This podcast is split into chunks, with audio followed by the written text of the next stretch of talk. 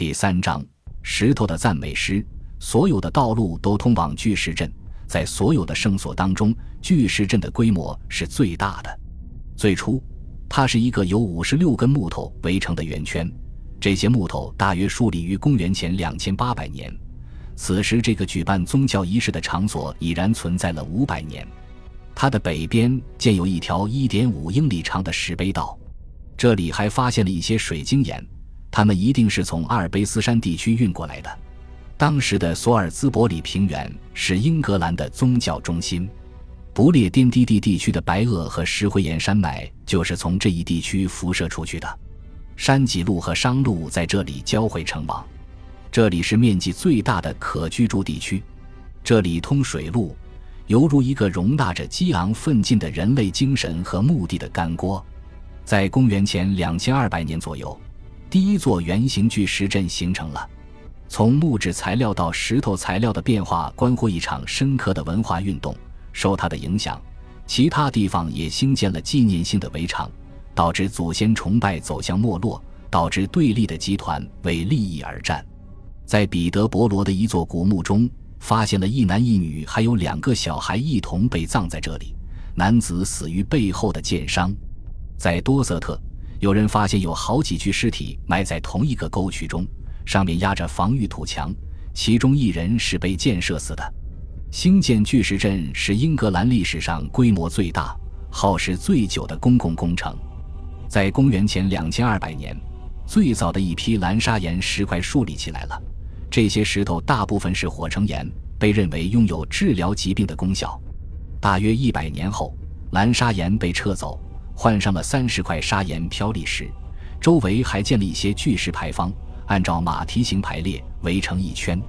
大约在同一时期，在距离这里不到半英里的地方，又建起了一座圆形的木质建筑，或者说一座圆形纪念碑，由二十四个方形碑状物组成。它很可能是一座坟场，或者是举行其他宗教仪式的地方。另外一座圆形石头结构的建筑物名叫蓝砂岩石阵。建立在艾问河畔东南一英里的地方，在距此不到两英里的地方，还有一座村庄。后人对他的解释不一而足。有人说这里是朝圣者的居所，有人说它是宗教仪式的中心，有人说这里是治病的地方，还有人说它是给那些数理砂岩飘砾巨石的人准备的家园。无论怎么解释，索尔兹伯里平原都是大型集体村落和精神家园的所在地。过去。人们原以为这里是一大片空地，但现在发现，它曾是一片人烟稠密的土地。后来这里出土过一具古尸，就属于这一时期。后人对他的称呼可谓五花八门，有人称他为埃姆斯伯里的长弓手，还有人称他为巨石阵之王。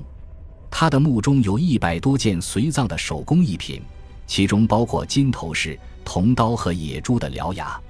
他的身体像婴儿一样蜷缩着。上面散落着碎石箭头，这是一个部落酋长的安息之地。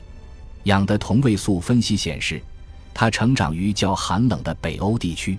一位外国的国王跑到索尔兹伯里平原来干什么？他是来朝圣的吗？有证据显示，他得了脓肿病，还得了令人痛苦万分的骨头感染症。他是渡海来治病的吗？他是这片地区的统治者吗？在一个没有国家也没有民族的时代，部落首领的活动范围通常不局限于单个地区。在最后的建造阶段，人们挖了两个大坑，准备树立两圈巨石，但再也没有填上。所以说，在一二百年间，巨石阵的形状可能还有性质都发生了变化。如果没有这类改变的话，那可就是多多怪事了。我们距离萨克逊人时代的时间也是这么长。有人认为。这片巨石阵是墓地、朝圣中心、宗教仪式治疗中心、天文观测台和天体钟，也是举办公共典礼和宗教仪式的地方。他们很可能在各个历史时期履行了上述所有功能以及其他职能。在这些大石头竖起来的时候，从地面上看，它们宏伟壮观、坚不可摧；而如今，纵观它四千年的历程。我们似乎看到他们在按照某种模式舞动跳跃，不断变化。不过，在所有这些历史时期，这些石头都证明有一股控制性力量能够组织庞大的人群去完成这项集体性工程。这是一个等级制社会，它有部落精英或神职精英，他们强制或诱导数以千计的人员去满足自己大搞祭祀仪式的意愿。毋庸讳言，索尔兹伯里平原的居民受到了富有土地和牛群的首领的引导和保护。我们越是理解新石器时代文化的物质遗迹。我们就越是震撼于它的分布之广和威力之大。在巨石阵所在的地区，希尔伯里山的兴建可能需要一千个人一天不落地工作五年。兴建巨石阵本身就需要几百万小时的工时。它使用的蓝砂岩是从二百英里以外，位于威尔士东南部的普莱斯利山运来的。早在罗马人和盎格鲁撒克逊人到来之前。英格兰的大部分地区就已经受到有组织的行政力量的控制了，土地、劳动力和物质资源受到某种中央控制力量的支配。由此可见，在巨石阵的形成过程中，集体性的墓葬正在被个体性的墓葬所取代。巨石阵之王就是一个例证。在某些坟墓当中，酋长的尸体旁边摆放着随葬武器；在另一些坟墓中，尸体旁边则放着各类物品，这些坟墓的主人都是部落首领和神职人员，他们经常和直系亲属安葬在一起。此时的英格兰已不再是一个原始部落社会，而是一个贵族社会了。按照标准的史前年表，新石器时代之后就是青铜时代。青铜时代的盖帽今天还随处可见，这些东西已经存在将近四千年。只要采取特定视角，就能被我们捕捉到。在太阳落山前的一个小时，阳光普照英格兰田野，就有的地貌映入眼帘。大地似乎恢复了它原有的样子。几百块长方形的小块田地的堤岸和沟渠历历在目。这些田地的磅礴气势和广泛分布果真不同凡响，只有从空中看才能看得真切。一九二九年，史学家记。M. 特里维廉首次看到这些田地的航拍照片时，深受震动，遂宣称：从后来历代农业制度的层层累积之中，我们可以看出古老的凯尔特人的田地。这是自从克里特岛大发现以来最有浪漫气息的一次发现，它激发了我们的历史想象力。一个失落的世界就这样展现在我们的眼前。不列颠南部的山地和低地地区到处都是田地。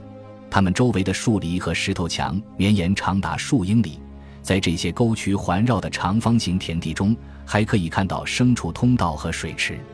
它的组织业绩不逊于兴建巨石阵，带有强劲有力的集中规划的全部标志。非常有可能的是，这片数千英亩的土地就是因为有人下了一道或数道敕令而开始规划的。这种土地规划的例子在英格兰历史上是绝无仅有的。英格兰的自然风光就产生在这个过程中，这种精耕细作的方式最能证明人口的逐步上升。到了公元前一九零零年，英格兰人口已达一百万；等到公元前五十五年凯撒入侵的时候，人口已经超过了二百万。当然，它是一个存在地域差异的农业社会，越来越多的土地被开垦出来，使得肥沃的良田源源不绝。林地被清理出来了，牧草也有了。当时人们养的羊比十六世纪的还要多。人们没有兴趣去兴建纪念性的建筑，种地才是头等大事。定居村落随处可见，其中大部分远离祭祀场所，独门独户和小村庄大量存在。围场的四周是栅栏或沟渠。圆屋其实就是一座圆形圆顶的石头屋，在这里。烧泥煤的味道与农家长院的气息混合在一起。如果说每一个村落都是一束光的话，那么整个英格兰就已然是一片火海了。岛民们已经开始定居在达特穆尔、湖区和北约克的高原上了。他们将死者葬在家族墓地，尸体火化之后，骨灰就放在带有花纹的瓮瓶中。所以在始于约公元前一千三百年的青铜时代晚期。公墓已经被称为瓮德了。这些公墓在17世纪中期开始出土。这一发现启发了古物收藏家托马斯·布朗爵士，促使他编写了一本名为《诺福克墓瓮记》的书。他激动地宣称，骨灰瓮中的这些人到底是在什么时候进入幽冥世界，与王公卿相为伍，可能还有广阔的解释空间。但是，这些骨灰是谁的？这些骨灰是从谁的尸体火化而来的？却是古物研究者无法解决的问题。人解决不了这个问题，神仙也难解决。在这里，他看到了死者距今遥远的特征。对于他们的宗教仪式和风俗习惯，我们可能真的无从了解。然而，在某些方面，他们并不像这位哲人所暗示的那样遥不可及。男性身穿短袖束腰外衣，也叫短外衣，外披毛料斗篷。这种短外衣在16世纪还有人穿。女性身穿短袖束腰外衣和短上衣，外罩毛料斗篷，鞋子是兽皮做的。男性戴着毛料做的帽子，地位较高的女性戴着精美的美玉项链，就像维多利亚时代的女士那样。有一座墓地提供的证据显示，有位女性头上还戴着发电撑起她的头发。阶级地位较高的男男女女戴着惹人注目的黄金和青铜首饰。还有从埃及进口的蓝色珠子，琥珀首饰是从波罗的海地区进口的，验证了青铜时代英格兰国家贸易范围之广泛。布朗爵士并不知道，在这个远古时代，人们喝汤吃炖食，他们吃的肉里还加了佐料。他们吃一种由小麦、大麦和燕麦做成的面糊。啤酒、葡萄酒和其他酒精类饮料是日常饮食中不可或缺的饮品。人们还食用各式各样的莓果、榛子、草本植物和海带。感谢您的收听，喜欢别忘了订阅加关注，主页有更多精彩内容。